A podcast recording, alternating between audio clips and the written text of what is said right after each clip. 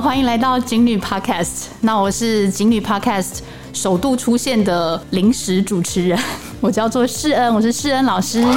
那我们今天邀请到我们两位校友回来跟大家聊聊他们在高中和大学的一些生活经历。那我们请他自己自我介绍一下。Hello，大家好，我是呃第五十四届的校友，叫新颖，今年也是回到景元女中实习，所以目前是实习老师的身份，很开心今天可以呃来到 Podcast 跟申老师一起聊聊最近的生活。大家好，我是硕威，我也是景美五四届的呃校友，然后也是语资班第九届的学姐，然后今天也是很开心能够跟大家聊一聊呃学习经历，然后也在国外求学的经验这样子。好，那谢谢两位。今天真的是非常非常的难得，因为一位是实习的关系回到母校嘛，然后另外一位是在国外，然后好不容易回到台湾，然后有机会回到学校来来跟我们聊天。那其实是我把握机会。邀请力邀两位，那也非常开心，他们就一口答应了。所以，我们今天非常难得。我们先来请问两位，就是回到学校，一个是实习一学期嘛，那感受如何？然后像硕威，他是回到学校来跟老师聊天，然后就被抓住说可以一起来录 podcast 聊聊天吗？所以两个人其实在学校待的时间应该不太一样。那聊聊看感受如何？学校有没有哪里变化很大的？嗯，因为我是隔三哎四年回来，因为我是从学校毕业典礼结束那一刻走出去以后就没有再回来过校园，所以对我来说还是有一些变化，像是呃学校内的施工变了很多，然后嗯它大楼之间就是也不太一样，这样子外观上不是呃跟之前不太一样，所以我觉得还是有点变化，可是基本上就是没有。对，不会说哎，怎么完全不一样啊？这样子，就是还是熟悉的那个精美的校园。OK，不会说走进来然后觉得认不出是自己的母校这样子。对，OK，好，谢谢。那那新颖呢？嗯，因为我在学校待的时间比较长一点，就是这半年，就当然也有看到，就是硕威说的学校，就是因为目前在施工嘛，大楼重建，然后整个环境当然跟我们那个时候在在在学校的时候是有一些不一样的，可是呃整体来说就是还是是一个很熟悉的校园环境。那我记得之前硕威回来的时候，我们有讲到说，哎、为什么学妹四点就可以放学离开？对对，你们对于这个就是现在没有辅导课，有没有什么样的感受或者是想法？嗯，我自己是觉得这样还不错，因为那时候大概五点，然后我们可能还要补习什么的，就是回家的时间变得很晚。可是现在是四点的话，就是他们可以自由运用后面的时间，然后嗯，就是不用硬待在学校，因为之前呃第八节嘛，就是留到五点是算是强制性的。那有时候我们要考试啊，或者是念书什么的，就是觉得不是很多属于自己可以利用的时间，所以四点放学，我也觉得就是跟在我在国外看到的也是比较相似，这样就是早一点放学，然后学生自己可以利用课余的时间，不管是念书啊，还是看他们要做什么事情，都可以。嗯嗯嗯。两位刚刚有讲到是语资班第九届的学姐嘛？那现在新颖是师大的教育系毕业，然后有双修中文、国文。好，双修国文。然后硕威呢，他是澳洲的阿德雷德大学的护理系毕业。那两位同样是语资班，后面走的路非常非常的不同，好，其实蛮有趣的。那我想要问问两位，你们当时有照着你们的规划走吗？还是其实是不小心就走到现在的这样子的这条路？好，聊一下这部分的心路历程或是过程好了。嗯，其实当时的老师，你是说就是高中的？高中就包括可能一位是申请入学，一位是当时是分发，就是分考只考分发，对。就当时两个人是已经有目标，说我要念什么，然后就照着规划走，还是说，哎、本来不是这样，然后后来转弯了？中间这条这个是怎么走到现在这里的？哦，好，我当时本来就是有选，就是我是个人申请，然后在填志愿的时候，就是目标科系就是只有两个，一个就是教育，一个就是法律。然后就是两个都有申请，但是最后就是上了师大教育系，所以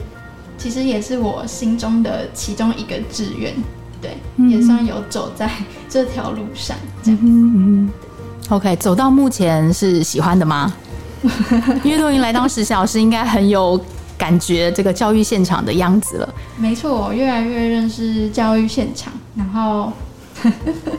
嗯，当然有很多酸甜苦辣，但目前还是蛮喜欢的，希望可以再继续往前走。对，OK，太好了，我们很需要这样子热情，然后又有活力的年轻老师。好，那硕威呢？嗯，我就蛮不一样的。因为我那时候是只考，等于说就是考试分发嘛，就分数到哪里我就上哪里。可是填志愿的时候，其实跟我原本想的志愿很不一样。像我的同学那时候大概知道，我那时候很想念法律系，对，然后准备的方向也是往那边走。可是因为后面我跟我爸妈谈了以后，他们不是很同意我走那样子的路，所以那时候我就想说，好，那既然英我那时候是呃语资班英文组的，所以就想说，那再多一个第二外语好。然后之后可以走外商啊，或者是就是到呃跨国企业之类的地方工作，所以就选了呃日文。所以那时候是念东吴的日文系，我在台湾有念一年的日文这样。然后之后，可是，在日文系期间，就是你进到那个科系，你就会发现，嗯，跟你想象中的之后的未来的职场很不一样。所以呃，我个人是知道说日本的工作环境不是很适合我。毕竟我一直都是念英文上来，然后很适合，就是很习惯，就是外国的那样的环境。对，所以思考模式这种，对思考模式还是嗯人与人之间的关系啊，然后要不要读空气之类的。对，读空气。对啊，因为日本职场就是比较多是要读空气，然后也会有嗯男生跟女生薪资不平等的问题，然后也是很注重就是呃。就是打扮啊，外外在这些，那我个人是比较不在，呃，没有很 care 那部分，对，所以我就想说，我想要轻松的，然后嗯，就是拥抱像外国一样的环境，对，所以在大学呃暑假的一次契机，我就去参加了那边的游学团，然后就去到澳洲这个国家，然后呢。会选护理系，就是从一类跨到三类的原因，是因为我妈自己就是护理师，所以她还蛮鼓励我能呃走这方面的道路这样。然后在澳洲护理系是很有发展的一个科系，然后也是很呃紧缺的职业，所以我就选了护理系这样子，然后就在澳洲完成了三年的学业。嗯，哇，而且又在 COVID 的这个状况下，应该这一类的人才就更刚好更可以。怎么讲？就是在这个时候是更需要的。对，OK。我刚刚听到两位都有提到 Sorry，就是有听到两位都有提到说，呃，一个是比如说受到妈妈的影响，然后另外一个是本来就蛮喜欢教育这一类的。那我有点好奇，说你们在选科系的时候，会去思考他未来的工作样貌跟他的，哎，怎么讲？时间规划？比如说当老师，可能就是很早就要。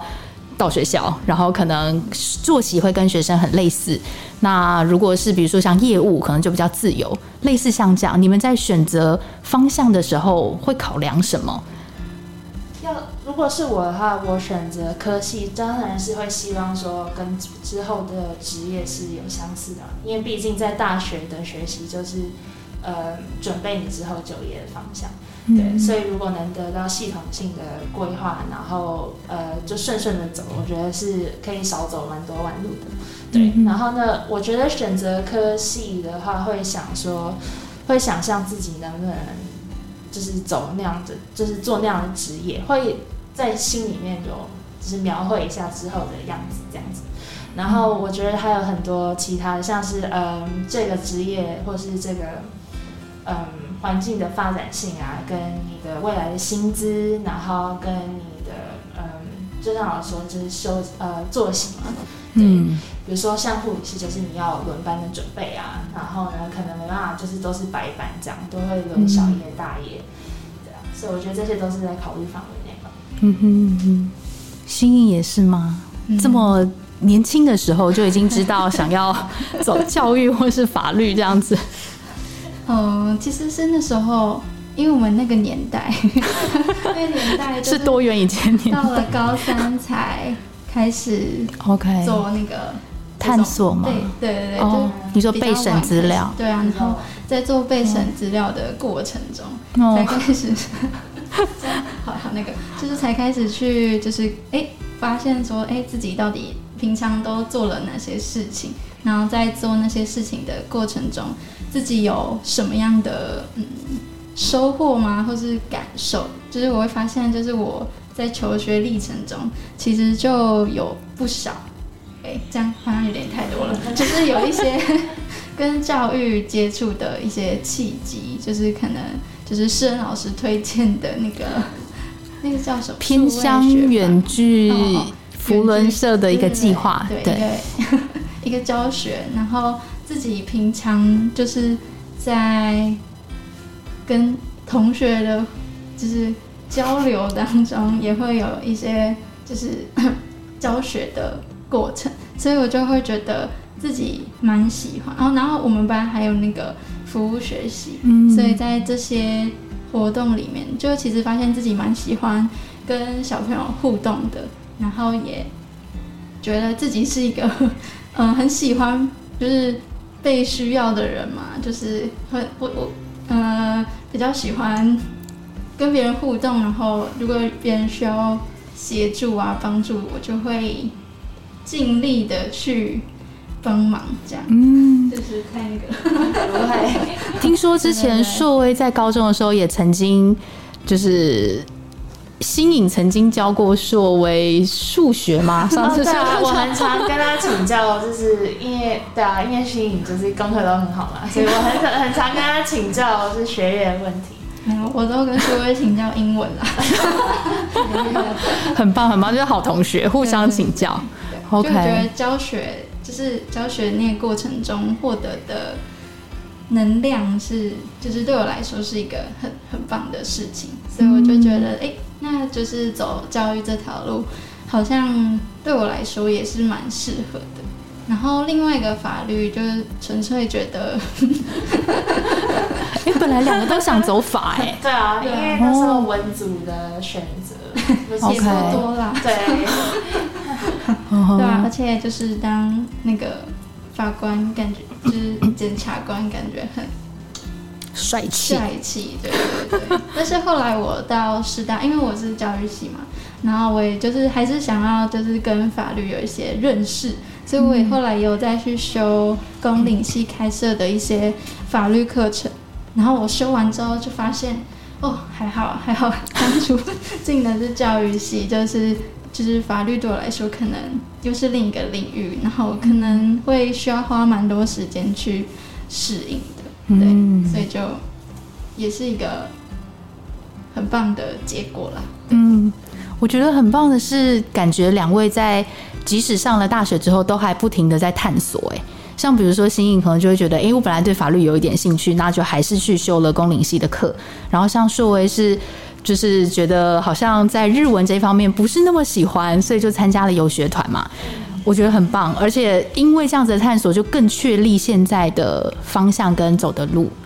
很棒。那刚刚有提到说，这四年当中，感觉其实两位就是除了大学的学业之外，应该还有很多，不管是可能呃。系上活动的挑战啊，或者是比如说在国外生活的一些适应等等，有没有哪一些印象最深刻？你觉得很大的困难或挑战，但后来谁帮助你，或是什么事情发生，然后让你突破度过了那个关卡？有没有像这样子的故事可以分享？嗯，像我的话，就是在国外适应挑战吧，这四年呃三年间。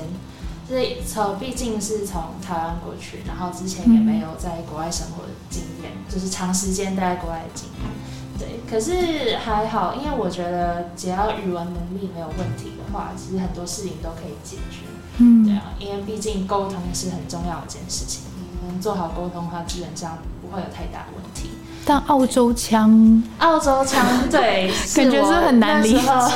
有一点点困扰的，就是因为我们是学呃，我是学美式英文对长大的，然后听的当然都是美式的口音，但澳澳洲腔就是呃很不一样，甚至我的英国老师，就是呃，也有时候也会听不太懂澳洲人讲的话，这样。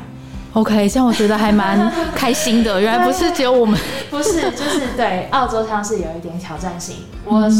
很常说，就是他们有点像是含着卤蛋在讲话，然后他们因为呃比较就是习惯用呃简称 OK 简称缩写，的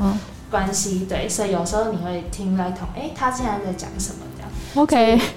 就感觉跟我们现在什么北车银演对这种对对，就是很像，所以有时候会想，哎、这是什么？然后不知道。可是当然就是在那边待久了，就懂他们在讲什么的。嗯嗯，适应上是一个问题，然后还有在那边，因为我是自己过去的，在那边没有亲戚，嗯所以就是呃很多事情都要自己处理，也是培养就是独立生活的能力。哇嗯，然后我觉得很不一样的一点是，呃，在那边就是大学期间，他们就期望你有一些关于业界的经验，对所以说就是会有压力，需要去找相关的打工。不然就是到时候毕业以后，如果你的履历表就是完全是空白的，或者是完全没有相关经验的话，会很难找工作。对，所以对于国际学生来说是一个很大的挑战。毕竟，呃，他们找工作就是第一个就是看你有没有身份嘛。嗯那在对于本地人的同学，当然他们就没有这方面问题，就是顺顺进去。但是对于国际来学生来说，就是第一关就是会很容易被刷掉，因为没有身份这样。嗯所以那时候，嗯，就是跟国际学生朋友聊过以后，就会释怀蛮多的。可是大家都是还是有那种压力在，嗯嗯嗯，所以算是、呃三年间蛮就是蛮有压力的一件事情。OK，那像一开始你说，比如说语言这部分，一开始听不懂的时候，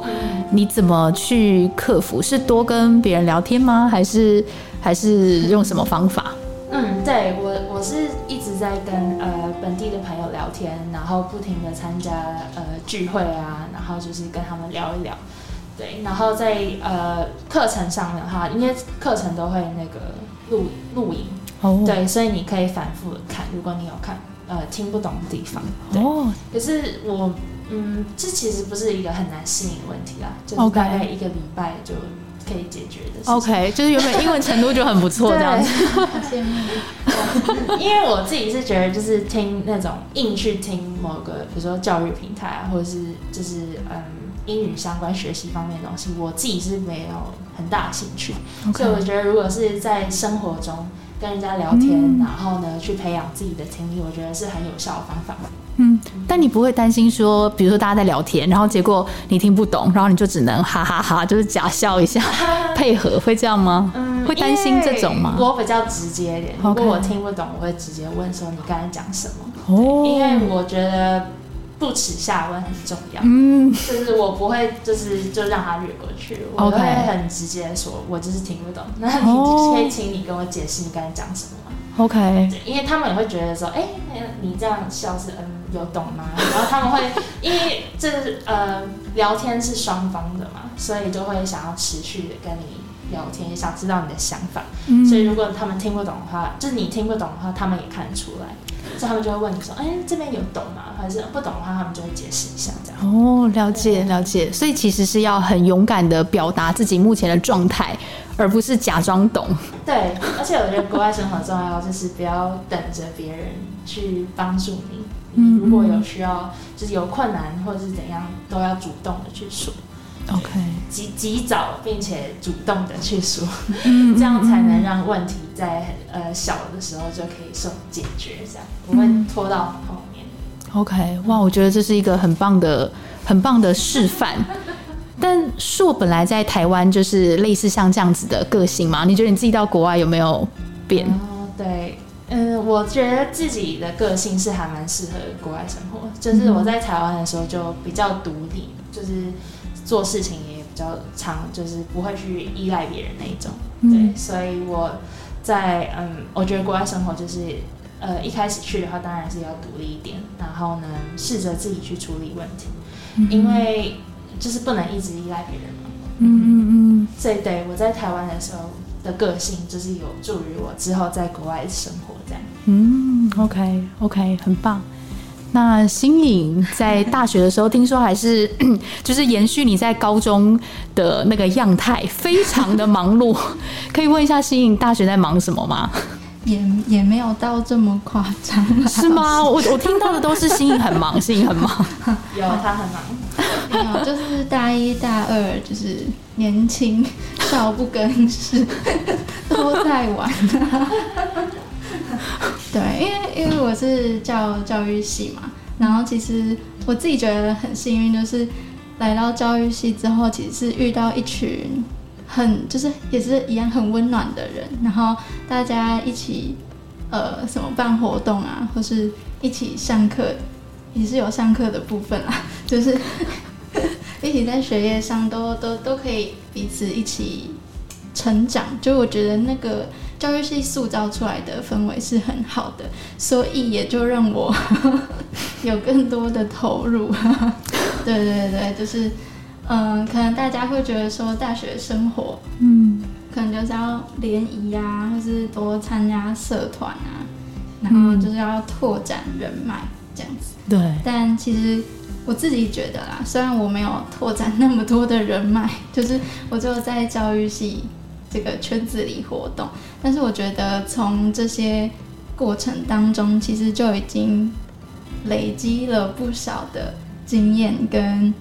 嗯，这种人际吗？就是我觉得比起高中，因为高中的时候同学们都是每天朝夕相处嘛，就是到第八节课，然后因为我们班又很多课余活动、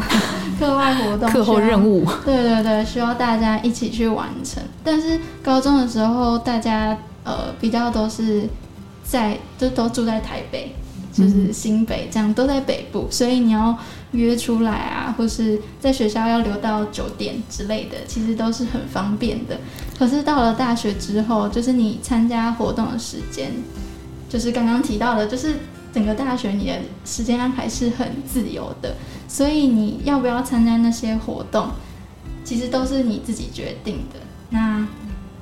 就是在这个决定的过程中，其实你也可以去找到一些，就是你自己的怎么讲个人特质嘛，就是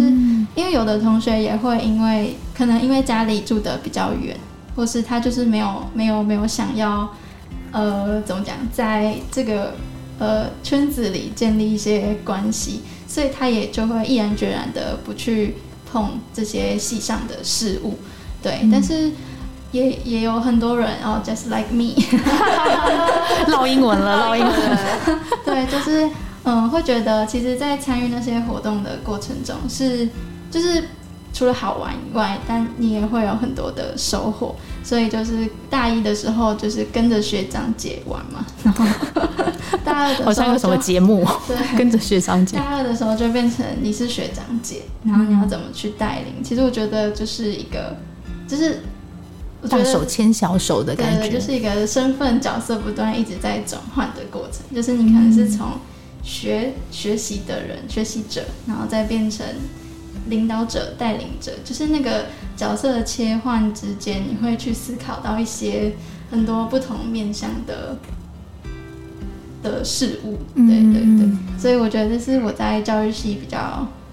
学，就是我上礼拜也才回到一善，就是，OK，只要是邀请我去跟一善分享教育系到底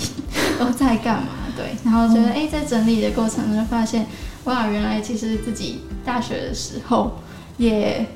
做过这么多的事情，对，就会觉得、嗯哦，其实还是有一些成长的，嗯对对我觉得两位都是听起来都是很认真生活的，就是我的意思是说，你当下其实可能没有特别觉得自己在干嘛，但是你就是当下把该做的事情做好，然后但是你每一个阶段你回头看都会觉得哇，自己当时怎么那么认真，或是哇，自己当时完成了这么多事情。对我觉得这个是一个很棒的生活态度。那我刚刚有个疑问，就是比如说在国外适应，或者是在教育系有，我听说有很多活动。那我想要问的是，比如说不管是适应上的，呃，可能诶、一些心理的呃压力吗？或者是比如说活动很多，时间管理，像这种关卡，你们怎么去调节或怎么排解？是找人聊聊呢，还是对自己喊话呢？还是有任何其他的方式？对，可以以自己的关卡来说，嗯。我觉得，因为我就是留在台湾嘛，然后其实就是那个同学们之间，虽然没有语言上的隔阂，但我们其实常常都会打趣的说，我们有地区上的隔阂，就是我们常常会站南北，就是因为到了大学之后，很多是南部的同学来到北部读书。那因为教育系它是一个，我们都说是报告系，就是除了活动以外，我们也有非常多需要小组一起合作的作业。对，那就是变成讨论的时，课后讨论的时间会就是需要蛮多的。那就是在，可是这个问题在大一大二的时候比较会出现，因为就是大部分同学都是住宿舍，所以住宿舍的同学们就会比较时间稍微过得比较晚一点。嗯然后可是西上还是有一些北部的同学们，就是会就没有住宿，每天要通勤回家的。然后这个时候就会遇到这个时间时间的问题，就是哎、诶那我们要约讨论，可是住宿舍的同学他们可能也是可以约十点这样没问题。十点然后十一点，他们在宿舍可以再慢慢讨论。可是台北人就有回家时间的压力，嗯所以就是一开始对于这个这个呃约讨论的点，其实会有一点不太适应，而且就是其实也有出现一些争执。嗯然后除了这个时间的问题，就是因为他们比较过夜生活的感觉，所以就是在处事上，就会比如说我们，他们就会说北部人都很急呀、就是个性很急，很很想赶快把事情做完。可是我们就会觉得说，那为什么可以在这个时间内做完的事情，就是要留到那么晚，或是就是拖比较长的时间他去完成？所以就会发现，其实同学们之间的观念上，呃，就是观念、价值观嗯会有一点不一样。对，可是就是这也是合作小组讨论里面，就是你要去适应跟学习的，就是因为同组里面每个人就是一定有意志性，那你要怎么去呃跟你的组员去做达成一些共识，然后取得最平衡的做法。其实，在这些就是这个报告讨论，不只是为了要交作业成绩，其实同时也会让你去体会到人际相处上的一些美美嘎嘎。没对对对，我觉得就是在教育区蛮蛮重要的一个能力吧，就是怎么去跟别人沟通。对，因为你未来也是要跟学生沟通。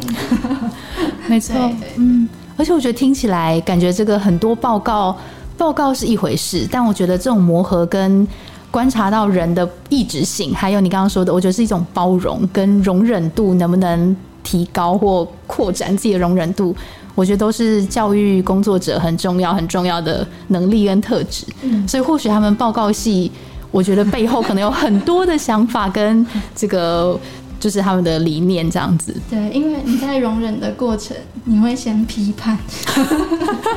是批判自己还是对方？都都都有，都有。应该都有吧。OK OK，那也很好，表示有想清楚，然后知道好吧，就是这样，然后去调整。你看不下去的时候，你也不能一直容忍对方，就是可能他就是一个大雷包，然后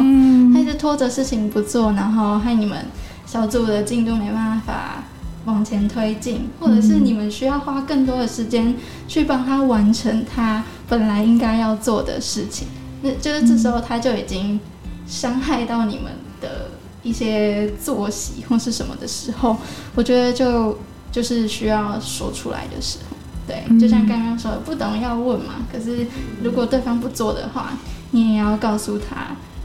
对，就是提醒他啊，然后让他知道后果是什么。不然不然这样子的话，其实最后害到的是自己。就是你那个小组报告交出去，老师也不太会去查说，哎、这个谁是打雷包对对对，这个同学到底做了百分之几的呃工作，那我就给他多少的成绩。对，其实不会这样，就是老师还是看你们整体的表现，所以这个时候就取决于你要不要当一个烂好人。对对对，我之前有听过，我记得应该是佳慧老师，就国文课佳慧老师，她曾经跟我分享过，她说，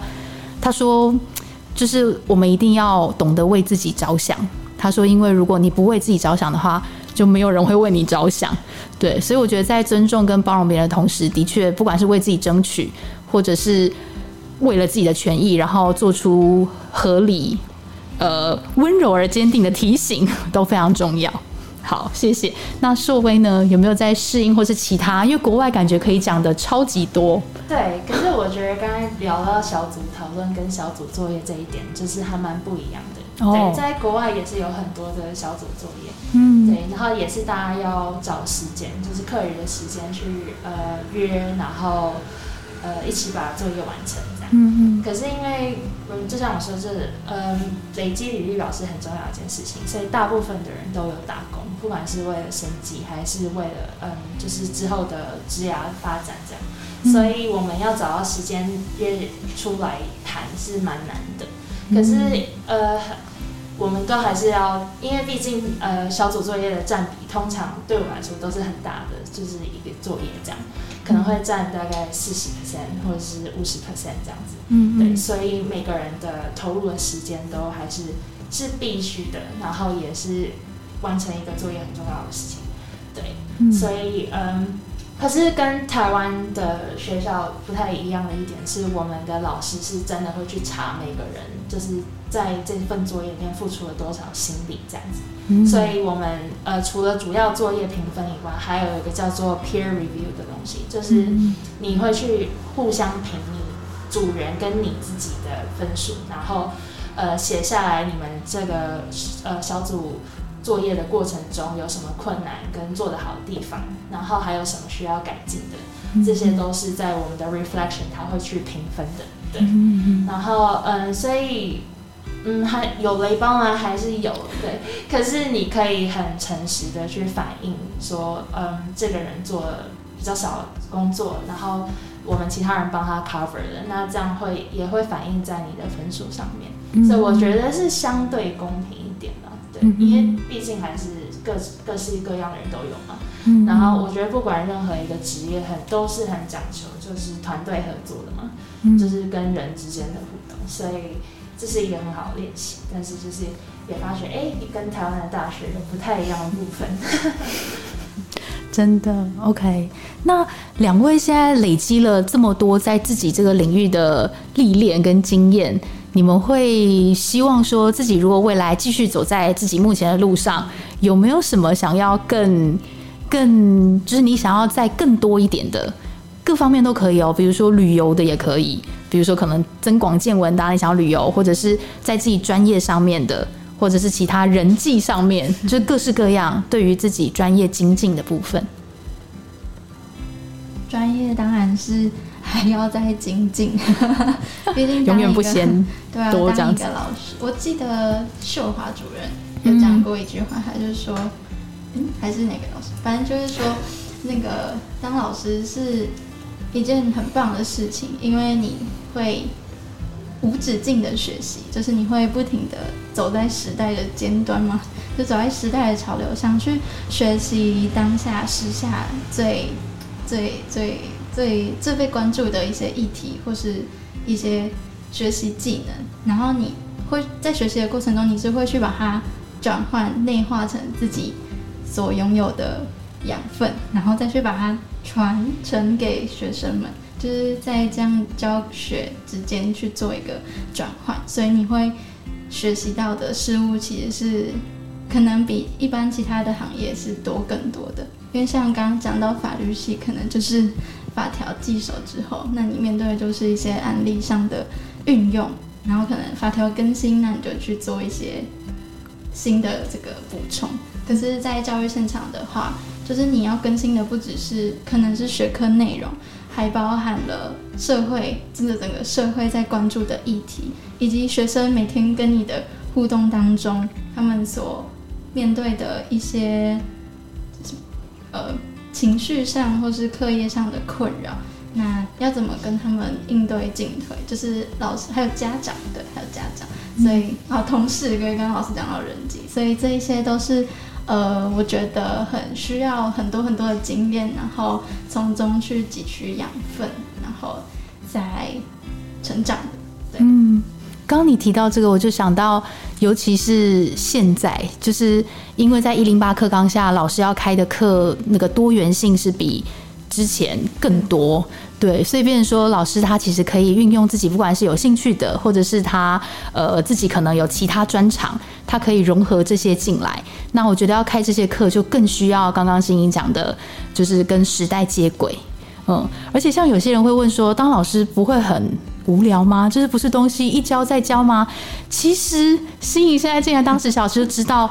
不是，对，已经在旁边摇头，对，因为其实我觉得学生不一样，基本上你要怎么去转化就会很不一样，然后包括又有很多新的议题，对，所以其实其实不无聊的，对啊，嗯，有点太有聊了，来不及接收，OK，只是很忙啦，其实现场是很忙的，好，谢谢，那硕威呢？嗯，我自己是很呃希望可以多旅游。当然，专业上还是要精进。可是，我觉得念护理的好处就是医疗相关的好处，就是现在到哪里都很缺，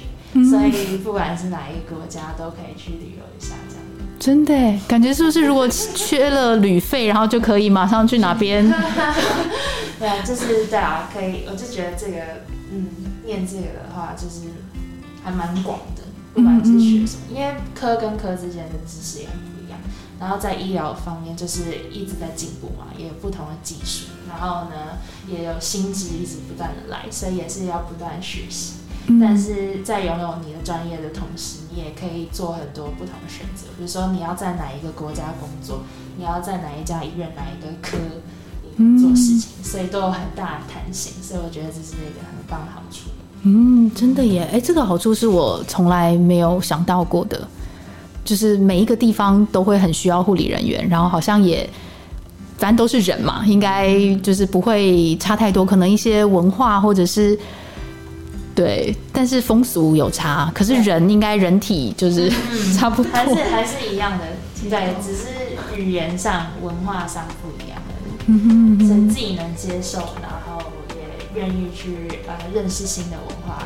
的话，我觉得不会有很大的问题。嗯，OK，听得出来，感觉两位未来的生活都会非常的忙碌，